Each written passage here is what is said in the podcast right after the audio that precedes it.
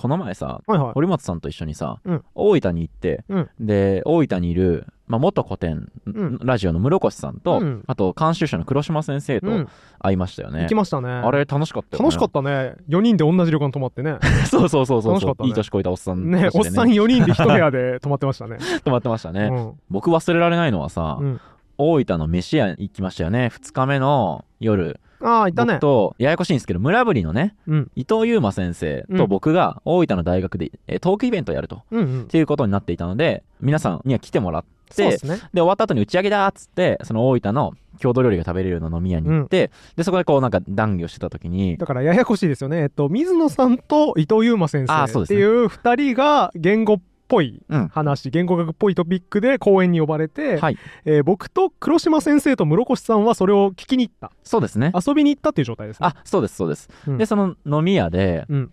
鹿ゴロッケっていう、うんコロッケなのに連絡してる例あるっぽいぞ面白いね。外来語なのに連絡してんだ。話にあの面白いね。じゃなくてお前もいたよ どういう顔して聞いてんだ？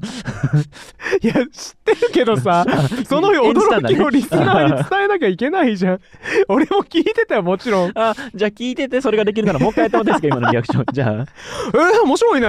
おう外来語なのに連絡するんだ。そうなんですよ。興味深い事例ですね。っていうようなことがあって初めて知りましたそんな事例シカゴロッケね、うん。興味深いですでね僕がまあ素人でいて、うん。で黒島先生と伊藤先生は言語学者じゃんか,、うん、それでなんでこれ許されるんですかね、うん。みたいなので議論して。盛り上がるんだねやっぱ言語学者は、ね、そうそう。で結果的にはまず外来語は連絡しないだろうっていうふうに言われてるんだけれども、おそらくなんか黒島先生はデータとかいろいろ見ずに、はいはい。どうやらそれそのゴロゴロしてるっていう、うん。ゴロゴロっていうのとコロッケの連絡のゴロッケ。あかけてんじゃないの確かに肉がゴロゴロのコロッケとか言うもんね。そうそうそう。だからそれとかけてゴロッケって言ってるだけで、うん。連絡かどうかちょっと怪しいよね。うん。っていうことを言ってで実際になんかその後楽天市場とかでうん。ゴロッケで調べると、うん出てくるのって大体肉がゴロゴロ入ったようなものが多あくてまあじゃがいも100%だとそうは言わないんだ。かもしれないですね、うんうん。で黒島先生がうん。言ってたことがなんとなく合ってるっぽいねっていうので、うん。でも忘れられないのはなんか10分ぐらい多分シカゴロッケの話で盛り上がってたんですよ。ずっとその話してたね。あの時って2人ってなどうしてましたっけ？えっとね僕と室越さんはね多分ね文化人類学的に見る正しい外国人の口説き方みたいな話をしてた気がする。くだらね。くだらね本当に。みたいな話をしてた気がします、ね、ああ忘れましたけど。っていうのは僕言語学者と飲むと、うん。本当にこうやって議論とかするんだって言って、うん言語学者の先生と飲むことあっても、はいはい。言語学者同士で話してるの見たことなかったんでそうかそうか。新鮮に感じましたね、うん。熱い議論してましたねしてましたね。楽しかったねあれ。あれ楽しかったね。あの夜だって俺久々にあんな真夜中まで飲んだよ多分午前3時ぐらいまで飲んでたよねあの日。飲みましたね。ね。あんた先寝たよね。そう俺でも俺寝たの3時ぐ3時過ぎぐらい。3あーそうか。時半とかよ。だからみんなで外でうん。足湯に入りながら酒飲んでましたよね。い大学生か？そうです。足湯付きの部屋取ったんですよね。うん。足湯付きあれの部屋。はねナイスな選択でした。あれはね海見えてみたいなね。プラス3000円課金すると足湯付きの部屋になる、うん。オーシャンビューの足湯付きの部屋になると、えーノーマルの部屋だと海も見えないし足湯もつかないっていうことだったんで、うん。この3000円は絶対課金得だなと思って課金しましたね、うん。その分移動が LCC になりましたけど。足湯にお金を使い飛行機に散りました、LCC だと、うん。自分の足が長すぎてどん狭いんですよ。あ水野さん足長いもんね。あの常に折りたたんでますそういう時は。足を窮屈な思いさせて申し訳いない。や全然あでも畳んだ足を足湯で癒すからあそうプラマイゼロで帰りでまた痛めました。あの考えてください僕のこと。惜しかったな。そうなんですよ。帰りもあるんです実は。惜しかったっすね。ってことがありましたけど。なるほどね、はい。堀本さんなんか印象的だったことありますか？その日結構いろいろ楽しくてさ、はい。足湯付きの部屋さ、うん。マジでめちゃくちゃ贅沢だったから、うん。もう大喜びしちゃってうん。年がいもなく、うん。であの僕ちょっと錯覚してうん。部屋にうん。自分専用の足湯があって、うん。で僕つくやいない一人で入ってたんですよそこに、うん。一人で入ってだからもう足元も温かい大分の源泉かけ流しの足湯、うん。気持ちいいし目の前全部海。な大分湾みたいなな別府湾？そうそう別府湾なんだっけ？ねはい。綺麗な海でもう晴れた日でかったねあれね。白い雲とも青い海が広がっていて、うん。もうあまりに完璧だったせいで、うん。俺成功者だと錯覚して自分。もはいはい。う成功者しか見れない景色だと思ったからそれは、うん。だから俺の会社上場したわ っていうことを言いながら自分の部屋に戻ってきちゃうつい。持ってないちょっと。ん？つい。俺の会社上場したって。言いながら部屋入ってていや嘘や。んいや嘘や。んあまあ持ってるやん。俺が覚えてるのはいや気持ちいいですよあそこ。まるで上場したみたいな気分になりましたですよ 俺もさ。ダウト。あ。ちょっと持った？ごめんなさいちょっと話持った。持っえっと、もう一回、折本さん最初のお兄ちゃんのエピソード何でしたっけ？俺の会社上場したって言いながら すごい勢いでドア開けて叫びながら入ってきましたね部屋にもう、もう、嘘じゃん。嘘じゃん、それは ちょ。っとやべえ盛り癖盛り癖ちょっと出ちゃったかもしれないですねすぐ盛るからな。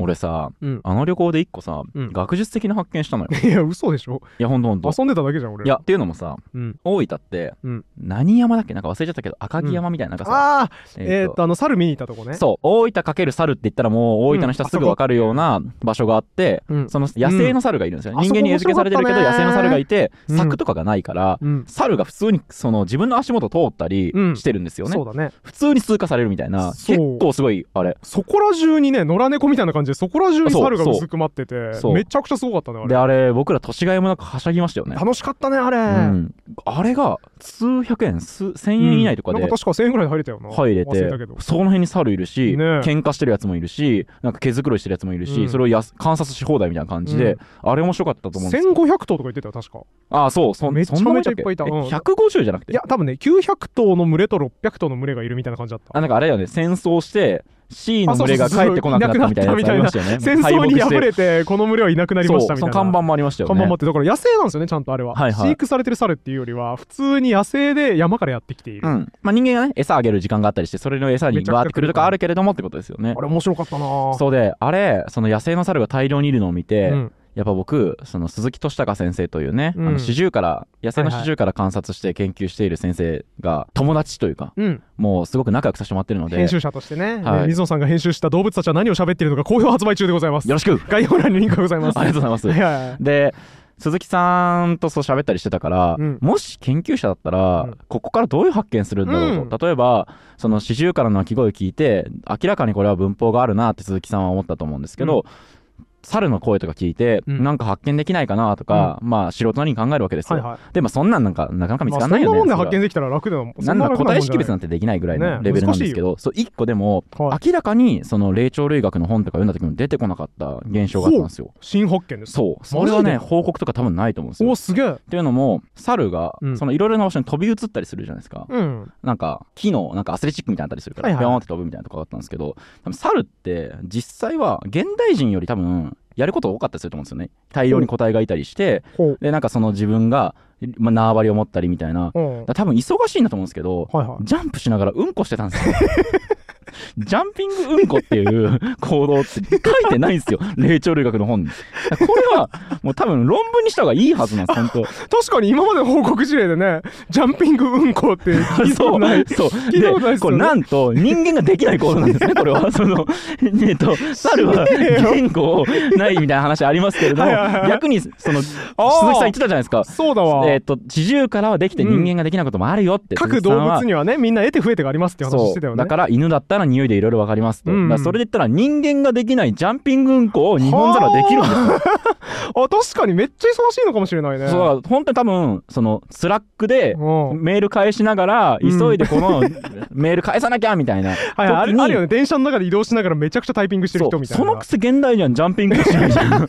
猿はもっと忙しい。んする必要がないんだ。よこれは多分なん霊でジャンプしながらうんこすんだよ。そうだからねやっぱね霊長類学って日本は進んでるって言ってたんですけど僕はまだまだ可能性があるのかなっていうのをジャンピングを見て感じました そんなカスみたいな洞察から導くんじゃないよえ結論をだからまず2個言えますよね。一つは、ホモ・サピエンスにないけれども、日本猿にある認知機能っていうのがジャンピングうんこだっていう仮説。認知機能かなそれであと、猿は忙しいという現代人より。この2まあ個が猿忙しいです秘訣として導かれると思うんだって話ですね。なんか僕噂に聞いたんですけど、はいあの箕輪康介さんはいはい。腕利きの編集者の、はい箕輪康介さんの新刊に出てくる驚異的なエピソードが、はいフットサルをしながらズーム会議をするっていうそうですね。あの、堀本さんに、僕が読んだ後に教えました、それを。はい。衝撃の僕は忙しいので、ズームミーティングをしながらフットサルをするって書いてます。しない方がいいよそれ。え？しなんでですか？どっちかに集中した方が絶対幸せだっていやいやいやいやいや。忙しすぎるだろパスしながら。えだからちょっとパスした後に急いでズームで喋るとかですかね？そうそうでしょ。だから。忙しいな。えだから画面共有とかするんで多分。キーパーしながら画面共有とかしないと。忙しいやん。やっぱり。パワポ資料見てるうちにゴール決められちゃうじゃん。そうでもそんなに忙しい編集者でもおそらくジャンピングジャンうんこはしないはずなんですしてないそう。よね。い 移動中にうんこもしないと思うし まあそうでしょうね。でも日本猿はするんです。日本猿ができる。認知機能だと思うんです確かにね、はそうかもしれないえね堀本さんってジャンピングうんこしまジャンプすかうんこね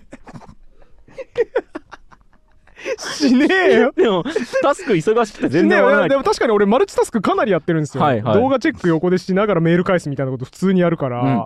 確かにやってても何らおかしくないのにトイレ行っちゃってんですか？でもねトイレ行ってますね。日本猿以下ですううんこするとき集中してうんこしてます、ジャンプ分しですよ。え現代投資の基本的な理論って分散ですよ。確かにね卵は一つの皿に盛るなっていうの常識ですからね。そうそうですよ。確かに。だから。ジャンプとうんこを同時にして絶対投資の話関係ないよそれうんこした方がいいって集中して。あとあと俺たちいい年してうんこでこんな笑って。る恥ずかしいわ。えでも僕正直堀本さん忙しそうなんで、うん。ズームミーティングしながらうんこしてると思ってました？そう思われてた俺いつも。喋りながら。だってそんな忙しいんでしょ？絶対ズームミーティング中うんこしてるんだろうなって思ってました僕は。まあね排泄の時間一番もったいないからね。他のことできないから。やっぱうんこしながらズームミーティングするの現代人の基本っていうところありますよね。そうですよね。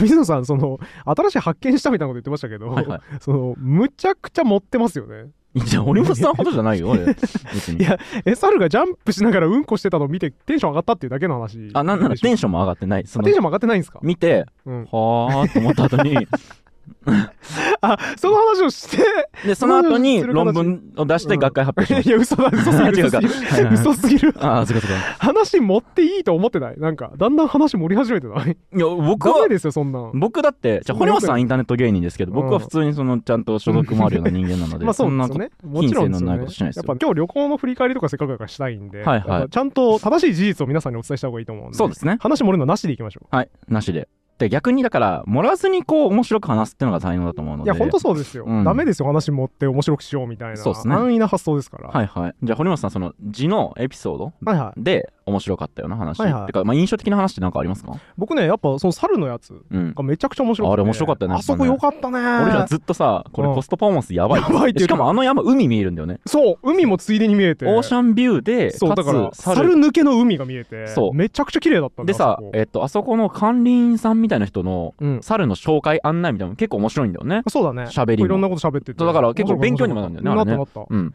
そうだから結構ねしかも我々なんかその理屈っぽい話とかさ生き物っぽい話とか好きじゃん、はい。だから結構その話で盛り上がって多分1時間ぐらいいたいた。てかだからそのせいで帰りちょっと巻かなきゃいけないちょっと飛行機遅れるるかもやべえみたいな飯食わずに飛行機になりましたね。そうだわそうだそうだ、はい。飯食ってる時間ねえわってなったんだけど、うん。だから結構みんな面白くてみんなそれぞれ関心持ちながら見てたんだけど、やっぱね黒島先生はい。我々の監修の黒島先生はじっくり研究者っぽく猿を見てて、はい。我々はさもう目移りしてさ、うんうん。次から次へとああの猿でっかいなとかあいつボス猿かなとか、とかあとなんかしてる変わった猿に近づいてみようとかね。あそうそうそうそう、うん。とか喧嘩してるなあいつとかっていうのをすごいあちこち見てもうすごいアトラクションを楽しむ子供のようなそうそうそう。目つきになったんですけど、うん。やっぱね黒島先生落ち着きがあってずっと1頭2頭かな。へえ2頭の猿を割とじっくり見ててへえグ毛づくろいルー。ミンググルーミングか毛づくろいですねはい毛毛づくろいしながらあの飲みだかダニだかを探してこう、うん。パクって食べながら、うんうん。巧みにたた食べなあれがらすごいよね。書き分ける技術も結構しっかりしてたし。あれすごい指先器用に毛あそうだかかき分けるよね。らよく観察できるなとも思ったし俺も。よく見せてくれるなこんなに。面白い。で間近でそれを柵なしで見れるからそう。すごいまたとない観察の機会だってことで、僕もめっちゃ面白く見てたんだけど、うん。やっぱ黒島先生はそれ以上にじっくり見てて、はいはい。2頭の猿を、うん。表情とかに、うん。表情とかの変化に着目して、猿の？うん。はい毛づくろいされてる側が気持ちよさそうにしてるすごいよ何もね猿がこう気持ちいいって顔しながらね。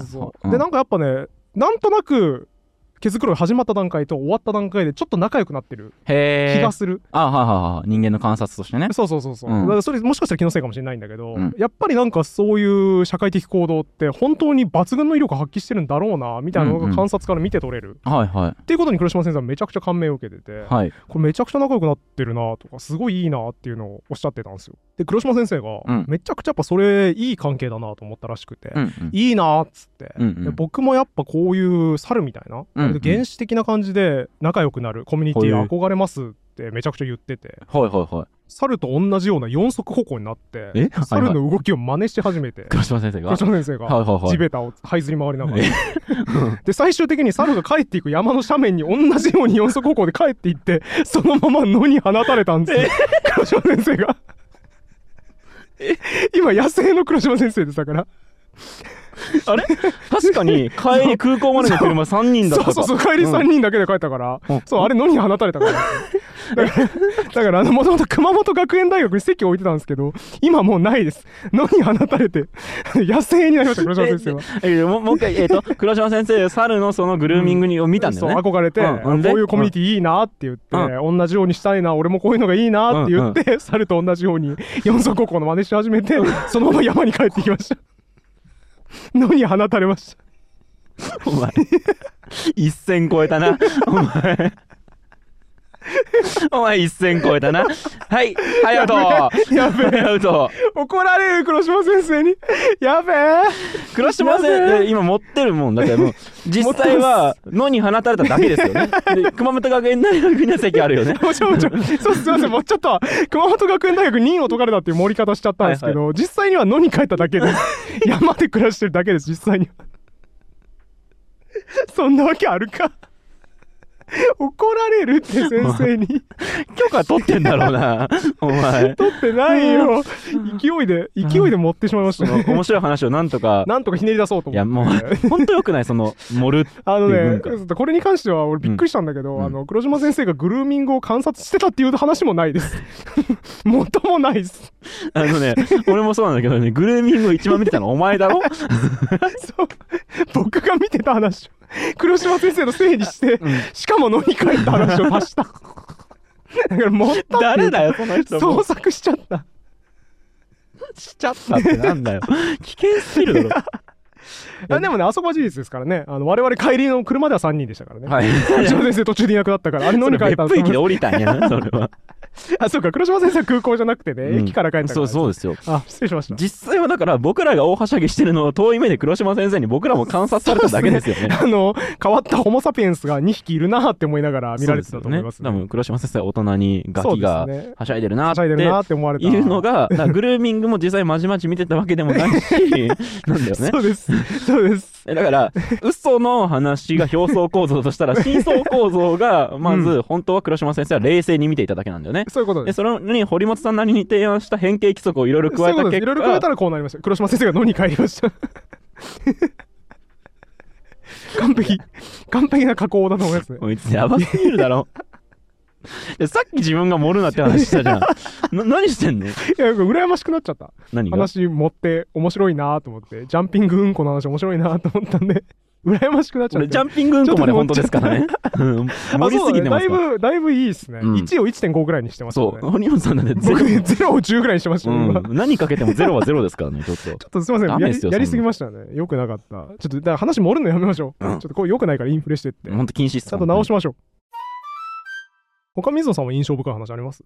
室越さんがさ、うん。地元の人だったじゃん。ああ大大分の,、ね、分の人だったから、だからもう結構その僕らに心を砕いて、うん。いろんなとこ連れてってくれましたよね。めちゃくちゃ観光情報教えてくれたしね。はい。1日目に野党を連れてってもらったりうん。野党野湯野湯って言ってたかな、うん。野湯山の中のね。そう本当になんか何？舗装されてない道を10分15分進砂んでいった。利道をずっと行った先にあるもう本当に山の中のヘビン湯温泉泉でしたっけ？ああそんなんだったそんなんだった。でしたよね。あそこめっちゃよかったな。そうあれも良かったしそれからなんか関サバとかね関アジっていう、うん。まあ美味しい。名産ですよねはい、大分有名な魚がなぜ美味しいのかとかも、うん。すごいその海を見ながらうん。見てください、あそこのにこう狭い堰があってあそこの流れが急だからそこをこ越えてくるとうん。筋肉質になる、みたいなこと言ってたよね。みたいなことだよね。だからそれで美味しいんですよみたいな、へーってなったよなあれ。そうだからなんか大分のことで困ったら全部教えてくれるみたいな、うんありがたかったっすね名産品もこれ食べるといいですよって、うんちなみにその時に堀本さんはその大分に行ったら大分の名産品を食べるってことをずっと実績解除って思ってすごい引きましたけど僕は。よしこれで実績解除したからこれは OK って言ってそうですよね。ちゃんと片付けていきましたね。そんなに食べるる気でもなかった野生馬を実績解除のために食べました食べてました、うん。野生馬正直想像つくからあんまり食わなくていいなって思いながら実績解除しなきゃいけないから義務感に駆られて食ってましたね。だからあのプレイステーション3のトロフィートロフィーを獲得していくそうそうそう。野生馬を食べるっていう。感覚で観光に行ってんだキリーンもんねって言いながら右上出てきましたね通知うが、ん。出てきたんだ。視野に？視野にもうやってる。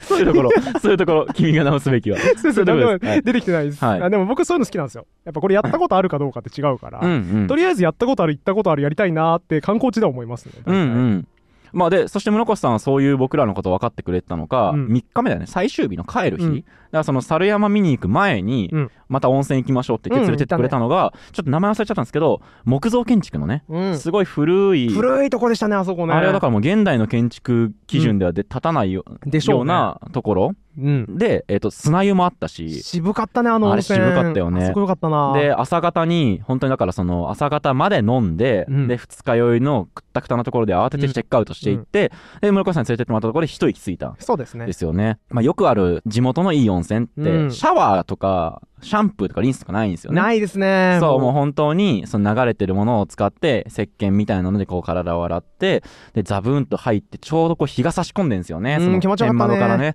でそこでこう3日間のうん。思い出をちょっと喋りながら、うん。いやいい旅行でしたねと。で、うん。もうなんかこれで解散しちゃうのは寂しいですねみたいな話をまあ僕と黒島先生が先に体洗って入った後に、室越さんがこう入ってきたうん。ザブーンと入ってきて「いやうんー気持ちいいです室越さんありがとうございます」って言ったら、うん。室越さん多分そのこの3日間車を出してくれてたりだとか、あそう運転してくれてたねそうそうそう、ね。お店を教えてくれたいみたいなので、うん。そのまあようやくこうほっとしたのか、うん。室越さんのまず歯が抜け落ちて、歯が？うん。温泉入った顔が別人のうん。茶色い肌の老婦になった後に「良きかな」って言って竜になって天に昇っていったんですよ室越さんが。え中国の昔話してる今？いや古代お風呂に入ってはいはいほっとした室越さんうがするよね。歯が抜け落ちて でしわくちゃになって顔が。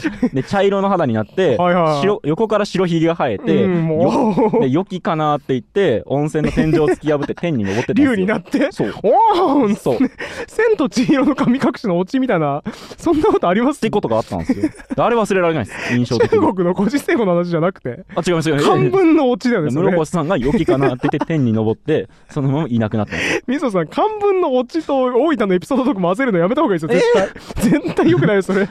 絶対違うからそれ。僕がそのうん。混ざっちゃうならあれですけど室越さんの話してるんでまあそうか。室越さんの話をしてるってことは室越さんのことは嘘ついちゃいけないわけじゃない、実際に室越さんが良きかなって言って天に昇って、そのままそれが一番星になってあの夏の大三角形になったんですよしかも。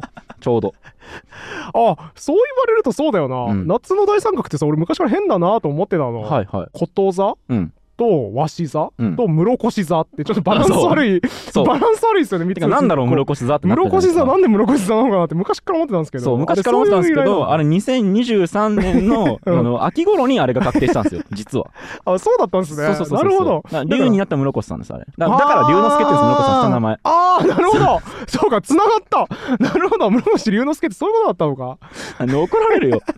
怒られるって 話漏れとかじゃないんだよ。もうファンタジーにたどり着いちゃってんのよ。違うじゃん。さっきまで一応ルール守ってたじゃん。起こりうることを喋ってたじゃんギリギリ。怒りうること話してなかっただろ別に。黒島先生が野に帰ることはありうるだありろうが。えないだろ。野人みたいになることありえるありえるでしょうよ。実際には室越さんが入って気持ちいいって言ってました。あの持った方が良かったです。だったら そのエピソード弱すぎるんで 持ってほしい。そうですね。だったら。なんとかしないとと思って、なんとかしないとと思ったらちょっとネジをひねりすぎました バランス調整がねもうガバガバなんでしょうね気持ちよすぎて30分出てこなくて 僕らが迷惑したよみたいな話にすればよかったんですああそういえばよかったですね。でもそれ事実じゃないから。まあまあそうよくないからね。その結果あの竜になった。天井突き破りました。はい室越さんが。それ事実じゃないんですよ。でそれ一番要は龍之介なりって言ってました。天で。はい。天でね。はい。世界に向かって呼びかけてね。みんなの意識に対して呼びかけてるんでしょうね。ってことがありました。つい先日。はい。嘘すぎるってでも堀本さんに今さ盛るなって注意されてるけどさ、うん。俺堀本さんの盛り方の癖もう覚えたんだよね。ほう。あうん。俺癖あるの盛り方に。あ意識してなかった？わいやそれしかも早い段階から結構やってんだよね。ほう。その堀本さんさうん。ブチギレたって言うけどさうん。ブチギレてないでしょ？あああのそうです。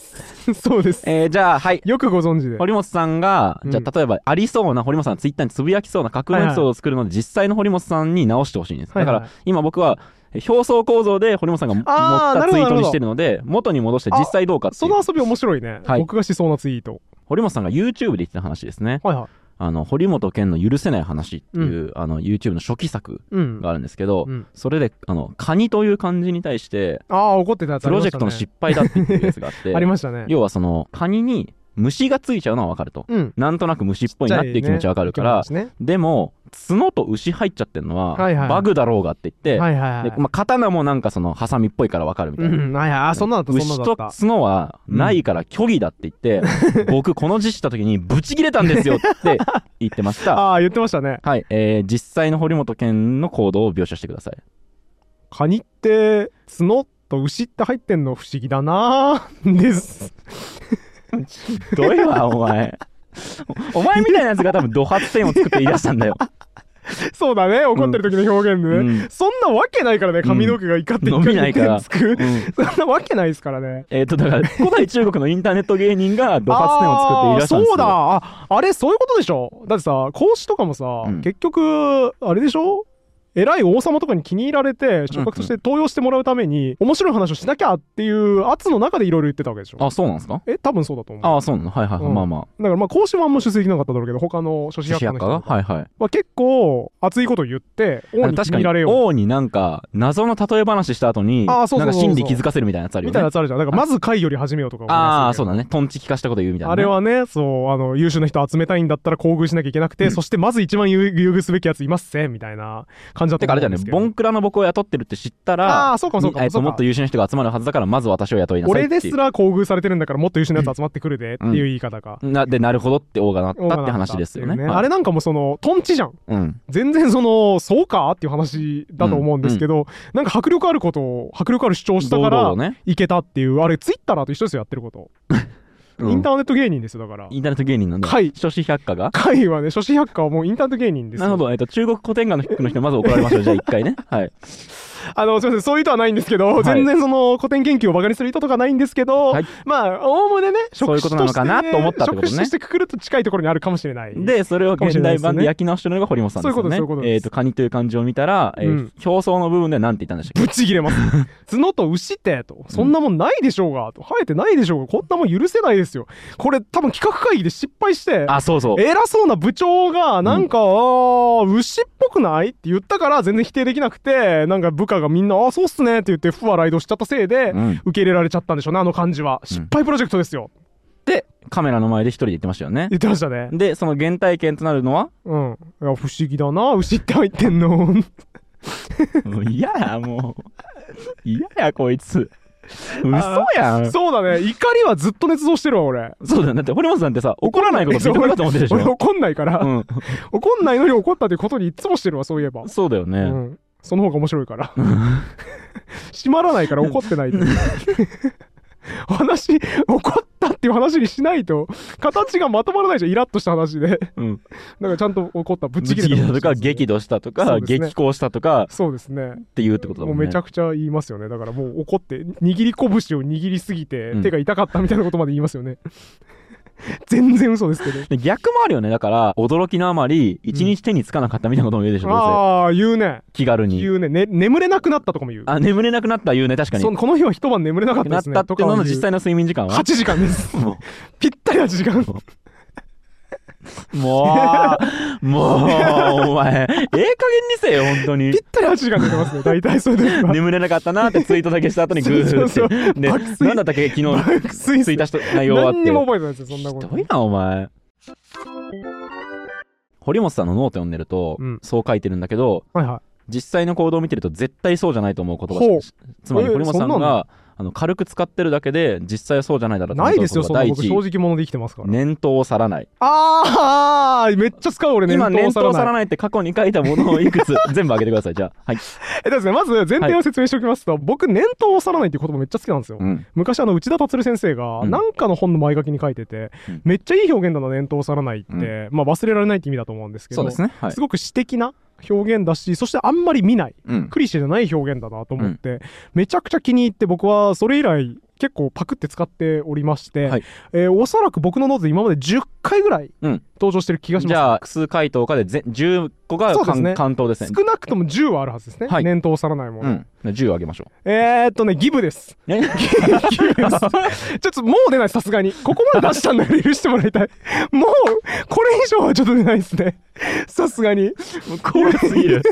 怖すぎるこいつ。こいつ怖すぎる。ギブですえぐいなこい一つつも覚えられて覚えてないわうん。念頭を去らない。だから念頭去ったものしかないのに人生で なのに去らないって言ってて。念頭を去らないものなんてないよ人生に。でなんなら念頭去らないって言ってんのって カニの話かでしょどうせ あのお前カニがプロジェクトの部長の一存で決まったみたいな話の方が念頭去ってないでしょ。もうちょい念頭去ってないと思うんだけどなあれ書いてる話。あ本当ですか、うんそんな何にも思い出せないから、うん。カニぐらいかもしれだってないです。堀本健の許せない話もう一個2個ぐらい覚えてないですか？ちょっと義務です よもう義務ですね。許せないのも忘れる。許せないってことは許してないんだから。待って待って思い出した思い出した、はい。あのねあれだわ。日高屋にいたなぞなぞ親子のやつあったわ あれ僕の一番好きなやつね。それはありましたね、はい、えーおおさらいするとうん。日高屋で親子が平和に話してたお母さんのなぞなぞの出来が悪いって言って 横で飯食ってるだけの堀本さんが許せないんだって言ってネットで晒し上げてるっていう。あったあった。ひどいなあれ。ひどいね。醜悪だねあれ。ありました。あすごい。はっきり思い出した今、うん。えっとね日高屋で飯食ってたんですよ僕。はい。したら隣にいたお母さんと、うん。まあ小学生ぐらいの娘さんが飯食ってて、うん。で日高屋がめっちゃ混んだんですよその日、うん。金曜の夜かなんかで、はい。で次から次へとお客さん来て、うん。常に満員だったんですよ、はいはい。それに対してお母さんがこういうのなんて言うか知ってるって娘に聞いたんですよ、はい。そのこの状態を。うんうん。次々人が来る状態、はい。で俺難しいと思って。この状態なんて言うんだろうはいはい。難しいなと思って。まあでも満員御礼とかかな。あーまあ僕だったら門前一をなすって言いますかね まあ。門前一をなすって言うんですか？門の前が市場になってるみたいに人が入ってんでるっていう空いてる時は門前桜っていう言葉があるんで門前桜とか閑古鳥が鳴くとかそういうのにもいいってことですよねおそらくそのお母さんそこまでの語彙レベルないんじゃないですか、ね、そういうクイズ作家的な感じじゃないんですね。クイズ作家クイ使って何といううとかじゃないんだね。じゃないと思います。ああなるほど。はい。そうだから俺満員御礼とか商売繁盛とかかなってそうですね。うんうんうん。思ったんですよね、うん。まあ四字熟語系かなと思ったら、はい。正解はね、うんひっきりなしって言って 出来悪いな。ひっきりなしはさ副詞だからさ。いやいやそういう時って大体名詞じゃん答え、副詞を答えにすることある？納得いかなかったっすね。あら腹立つな。でそんな話が念頭さらないんでしょ？お前。お前もうやめちまえよお前そうっすね。そういうレベルのものに念頭さらないって言ってる感じありますね僕ね。てか違う。念頭さらないって言ったことは全部忘れてるのに日高の親子の出来の悪いクイズだけ覚えてんだよ。だからこっちの方が念頭さらないレベル上なのか。そう。だから順序がいかれてるからもう一回記憶全部リセットしたら一体、うん。そうっすね。でも、うん。いやこれだけはちょっと信じてほしいんですけど、はい。僕確かにいろんなこと忘れるんですよ、うん。記憶力が最近だいぶやばいんですけど、ん。黒島先生が野に帰ったことだけは事実です。はっきり記憶していますあの時の黒島先生の後ろ姿は念頭に去らないです。僕の念頭去らない。完璧な後ろ2日姿間一緒にいた時は嘘のような。そうもうねあこんな鮮やかな去り方するんだっていうあの2日間一緒にいた2日間がもう走馬灯のようにフラッシュバックしましたね。あの瞬間のことは念頭去らないです。もうダメだこいつ。ダメだこいつ人として。僕これ話盛り癖あるなっていうのは、まあ、うん。昔から思ってたことだし、水野さんも言ってたことなんですけど、うんやっぱね水野さんともう3年近く一緒にうん。このラジオやってて、うん。水野さんにも映ってきててか最近完う全に、ん別に。映ってないっす全然。いや映ってますよあなた。映ってないっす。めちゃくちゃ話持ってるよいつも。持ってないっすよ全然。いやだって親知らず抜いた後の隙間にゴロッとしたぶつ切りの鶏肉挟まって 貯食してるって言ってたよ その話好きだね。その話好きだね。これねあの動画編集されたやつ上がってきたのを見た瞬間にあ水野さんもう引き返せないところまで来てしまった。彼をインターネット芸人にしてしまった。罪悪感が湧いてきましたね。なんかあのサマリーボックスっていうサービスがあるんですよ。それあの段ボールの中にうん。衣類を詰めてそこに送ると、はいはい。そのシーズンオフの時に保管してくれるっていいういサービスなんですけど便利なサービスね。僕口の中にサマリーボックスがあって。あ 鶏肉を保管してくれる。そうそうなんですよ。鶏肉を一回ここに入れて で必要な時にオーダー出すと出てくるんですよこれ。で 出てくるとしかもサマリーボックスと違って魅力的なのが快感があるんです。よ 取り出すと。取り出すと。そうなんですよ。だから嬉しいですからね。そうなんですよ。だからこれはねこれは嘘ではないです全然。ああ必要な時にあれですかね、アプリとかから押せば出てくるんですかね鶏肉そうがそうそう。あの引き出すってボタンを押すとあの出てくる。めちゃくちゃ便利ですね。そうなんです。であと十徳ナイフってあるでしょ？はいはいあんな感じで僕、うん。炭水化物もビタミンもタンパク質も全部口の中に保存してあるんです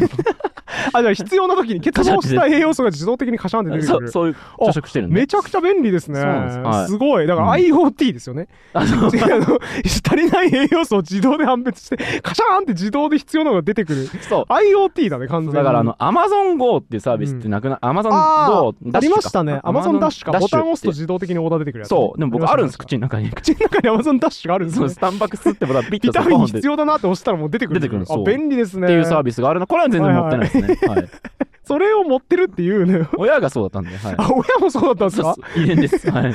ああじゃあお父さんもなんか今日タンパク質足りてないなっていう時ボタンを押して口の中から 取り出してたんですか鶏肉を。そうですよ。迷惑かかるぞ。お父さんにも。おばあちゃんもそうですよ。あおばあちゃんも、はい。結構時代の先行ってますね。そうなんですおばあちゃんアマゾンのサービス開始するよりだいぶ前から生きてらっしゃると思うんですけど。でもその時代は IoT って言葉がなかったので、はいはい。あの蓄え人と呼ばれてました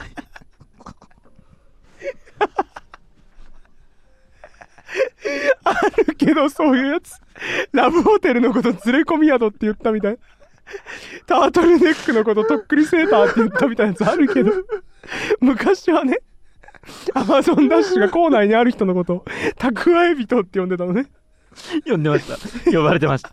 はい。ああなるほどね、はい。蓄え人のおばあちゃんを おばあちゃんの元でねすくすく育ったお父様は蓄え人になり 無事にミスのはアマゾンダッシュアマゾンダッシュそうその結果僕はまあまあそういうふうに呼ばれなかった。らそういうコーナーうんアマゾンダッシュとかモズ人間とかって呼ばれてました。たはい。そうかそうか令和になってからはね。そうもうコーナー蓄え人ってのはちょっとまあなんか古臭い古響い方ね。古めかしい響き最近はあんまり言わないですね。そうですね。はい。まあ辞書からも消えたんじゃないかな多分確かに確かにそうですね、今はもう新しい辞書。割と最近の汚れを集めてる辞書には校内アマゾンダッシュが載ってますからね。それが立候補されてますよね。校内の中にぶら下がってます。校内アマゾンダッシュって複合語が。校内ハイフンアマゾンダッシュそうですね。はいはいはいはいですね。口の中に適切な食べ物を蓄えておいてボタンを押すと取り出せる人うん。って書いてあるんですね、そうですね。はい。そんな感じのご職だ 新名からってそんな感じだったはずですね。はい。新名からちゃんと拾ってるんですね。そうですね。はい。さすがですね、うん。だからあれですか？広辞苑とかはあんまりまあ、広辞苑とかはね、新しい語とかね、歴史っぽい結構厳しい保守的な辞書ですので、はいはいはい。あんま載せないと思うんですけど。だから、広辞苑にはまだ蓄え人が載ってるあ、そうそう、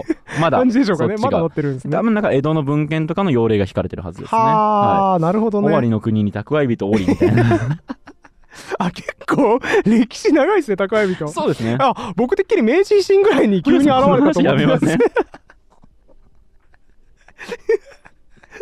いや僕てっきり明治維新ぐらいに現れたと思ったんですけど、あはいはいはい。そんな昔からいたんですね。遺伝ですから。えあまあまあいやいやだからおばあちゃん水野さんのおばあちゃんとかの世代はまだ蓄え人あり得ると思うんですけどね、はいはい。明治維新ぐらいからやっぱ登場し始めた概いやいや、念だと思ったんですけど。全然江戸とかから江戸とかからあったんですか、うん、江戸の時はだから、えー確か元禄文化の時とかに蓄え人の見せ物小屋があってそれを松平定信があの完成の開口で禁止しました禁止したとかそういう逸話がでもあっていうかね俺それ聞いたことあるわ、はいはい。あれだ。何言ってんの？ないよそんなの。ないよそんなこと。何言ってんの？あの沖縄様の戦いでさ、うんうん。あの 今川義元にはい。織田信長が奇襲したと思うんですけど、あの時今川義元の陣営ってやっぱ集中力を書いていた。っうん。て言われていて、宴会かなんかしてたんでしたっけ？そうですね、はい。でもあれはさやっぱ最大の要因としては今川義元軍がうん当時一般的だった口の中に物を蓄えるという行動をしてなかったせいで、はいはい。素早く兵糧を食べることができなくて、はい。宴会とか始めちゃってもうちゃんと飯を食う場を設けちゃったから狙われた。そう。え織田軍ってどこの藩か覚えてます？終わりじゃないの？尾張に蓄え人あり。そしてうちのおばあちゃんも尾張なんですけどはあ。尾張は蓄え人なんですよ。なるほどね。そういう文化圏なんですねもともとそうなんです。はあ。うん。納得感がありますそろそろ引き返すべきか この話やめませんかって言われたところでやめようかどうか悩んだんですけどどうしても俺江戸時代とか戦国時代とかの話したいなって言ってね、うん。そっちに舵を切ったんですけど 間違いでした。引き換え時でした。引き返し時でした。間違えたなぁ。蓄え人って何？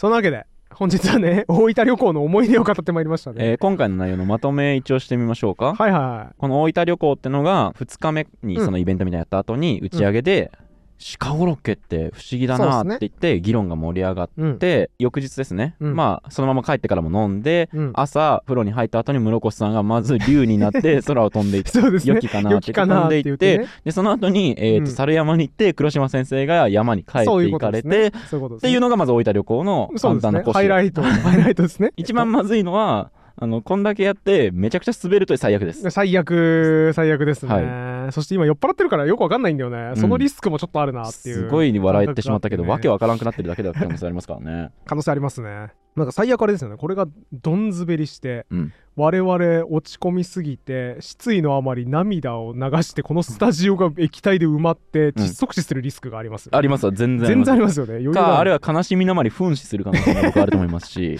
そうですね。うーん低評価が何千件がーっつってそうですね。血吐いて死ぬかもしれないですね、僕の母親そうなんですよ。うん。帰省してその直近に帰った時の回が低評価の方が多いと、うん。僕に対して色即是空空即是色って言って 失踪するんですよ。意味深だねお母さん。哲学ですねだいぶ。意味深なこと帰省するたびに 失踪するんですよそれで。そうなんですよ。あじゃあ規制の直近の動画が滑るとえらいことになる。そうなんです。だからできたら面白かったなって方は高評価をしてほしいですけどで堀本さんのところとかって例えば高評価が多かったりすると、うん。そのタイミングで帰省とかしたら、いはい親御さんとかってどんな感じなんですか？うちの親嬉しいと、はい。やっぱ息子が帰ってきたのに対して寿司とか出してくれるんですあよ、ーはいはい。寿司とか取ってくれるんで。いいね、うん、マグロ1尾そのまま乗せた寿司が出てきますね。嬉しいと。高評価が多いと。え 何十キロかあるってことだよね。そうそうそう。オーマーで競り落として。きてでそれをちょっと400キロ400キロ400キロ。それをさばかないの？そうそうわかんないね。そのままそのまま。あお頭付きってやつ？そうそうそう、うん。そそのまんまシャリシャリに乗っけて樽樽1個分のシャリに乗せて出してくれますそのまま一樽の米買ってきて丸ごと炊いて出してくれますね。よくやったって。そう。確かにそうだ。ね。堀本さんち行った時いっぱい量出てきたもあそうん。ですね、すごい量の寿司出そうあてきたでしょ。のようこそって言ってすごい歓迎してくれて、うん。いっぱいお寿司を出してくれてそうそうそうそう。そう。あでもあれのを上回ることも。あそうあれでも全然高評価があんま出なかったからあの程度だったんで。あそうなんだ。そうそうそうそう。高評価が出ると？そうこの動画高評価2万件ついたらマグロ1尾丸ごと大間の市場で競り落としてきたやつが 出ますね。へえ 400kg のやつ。やっぱなんかいろいろ家庭によってルールマイルールみたいなの違うんですね。いろいろ違いますからね、うん。そう。だからもう皆さんもぜひ高評価をしていただけるとはい嬉しいですね。しね。人にさ、うん。いいことしたっていうのってさ、うん。嬉しい気持ちになるじゃないですか、うんうん。だから日常的に募金をする人っはい。て統計調査でもめちゃくちゃ優位に幸福度が高いはい。っていうデータがあって、うんうん。言ってましたね過去に。そうだね。これ幸福をお金で買う5つの授業ってめちゃくちゃ面白い本があるんだけど、それの中とかで言われててすごい勉強になるなと思ったんで、まあ、なんといっても僕らはね高評価をされるとめちゃくちゃ嬉しい、水野さんなんてね低評価が多いとお母さん失踪しちゃうわけですから、まあただ一応色即是式とは言いますけどね。一応。はい。しようってなんでその失踪するみたいに言わないでよ。あそうか。無駄に失踪してるわけじゃないのか。色即是空って思いながら失踪してる 僕に伝えてからなのでそれは。そんなやめてくださいよ。失礼ですよ。難しいな。僕それそのまとめ方は失礼だと思いますよ。お前んち全問答みたいで難しいよ。やだよお前の実家。堀本さん。はい。正直なところこんなにひどかった回ってありましたっけ？これはね過去一ですね。ぶっちぎりでひどい。僕いつもゆる言語クラジオやるときってうん。本編はもちろんそうだし、うん。雑談会でもうん。とりあえずこれについて今日知れて持って帰ったなっていう何かを与えようと思ってなんかエピソードトークの時とかもこういう雑学ありますよとか言うようにしてたんです。そうっすね。はい。今回 嘘しかない。いやいやいやあのねいやでも知識あったよ。はいはいはい。あの尾張に蓄え人がいたっていう あまた侍家って言いますから。はい。お前に、蓄え人なんす。あまた侍家でけるって嘘ないよあその古りましたね。文はい。そんなないからな、うん。あ確かに今回ひどいね。一つもないですね情報が。だってその最後の話だってさ、うん。幸福の話ももう過去にしてるから、うんね。皆さんが確かに新情報ないね。今回のゆる言語ラジオでこういうこと言ってたよっていう話って何もないですね。じゃあ。なんか多分だから、こいつら酔っ払ってるなとか、そうだねひどい回だなとか、そうですね。なりますね、これは。うわーどうしようどうしよう。なんか慌ててうんちくとか足します？最近、うん。ローズマリー・オクレイユっていう植物学者知ったんですよ。ほう。すごくない？植物学者でローズマリーだよ。めちゃくちゃぴったりだね名前。そう。生対応名前にしてますね。ローズマリーははあ入った植物学者いるじゃんと思って。確かにいいうんちく仕入れたぞと思ったのにうん。その名前のインパクトを超えたんですよこいつ。こいつって言っちゃっえたけど。すでに結構良かったのに、うん。上回ってきましたね。この人がやってることね。植物学者って言いました今。うん。何さしをしてるかっていうとまさかバラ？あ違う。あ違うあのねそういうバラと一致してるみたいなんじゃなくてほうほう。やってる事業のインパクトがその植物学者でローズマリーって名前だっていうののこレベルを超えてる。てはい。やってるのはホタルとかが持ってるような発光する遺伝子を植物に埋め込むことで街路灯をなくして植植樹自体で光らせるっていうプロジェクトをしてます。はい。すげえマッドサイエンティストだ。そうまあマッドサイエンティストと怒られるかもしれないけど。はい、あでもめちゃくちゃすごいね。そんなやっていいんやっていう驚きそうでもそれは SDGs にはなるので。そうだね。ああそうだ。は電気使電気を使わなくて植物自体が光るっていうのをやってるっていうのを聞いてうわー。いやもうちょっとローズマリー・オクレールを超えてるやんって言って本当だわ。衝撃を受けました。本当だわ。よし1個持ち帰ってもらえるるよし OK はい俺の仕事終わり。その衝撃が僕には遅れてきました。以上。今回も終わりましょう ありがとうございました。ありがとうございました。ゆる言語学ラジオの初の書籍が出ました。この本の中身はえっとおおなぜ今えー、っとって言ったんですか？あのーじゃダメなんですか？いやえいや全然わかんないですけど。その答えがわかるのがこの本です。面白そうですね。概要欄にリンクがあるのでぜひ皆さん見てみてくださいね